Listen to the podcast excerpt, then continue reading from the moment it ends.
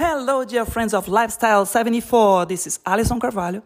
I'm a member of the Seventh day Adventist Church of Collonges, sous-Salève, and I'm here to announce a very important event that's coming up soon at the Church of Collonges.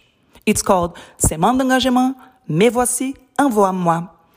It starts on October 29th and goes all the way to November the 5th, so from one Sabbath to another.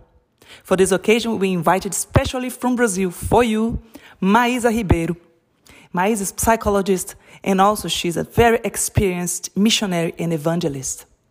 She's bringing a powerful message from God to all of us. How to understand better our mission, how to reform our lives, how to be ready for the second coming of Christ. Come, bring your friends. We are waiting for you.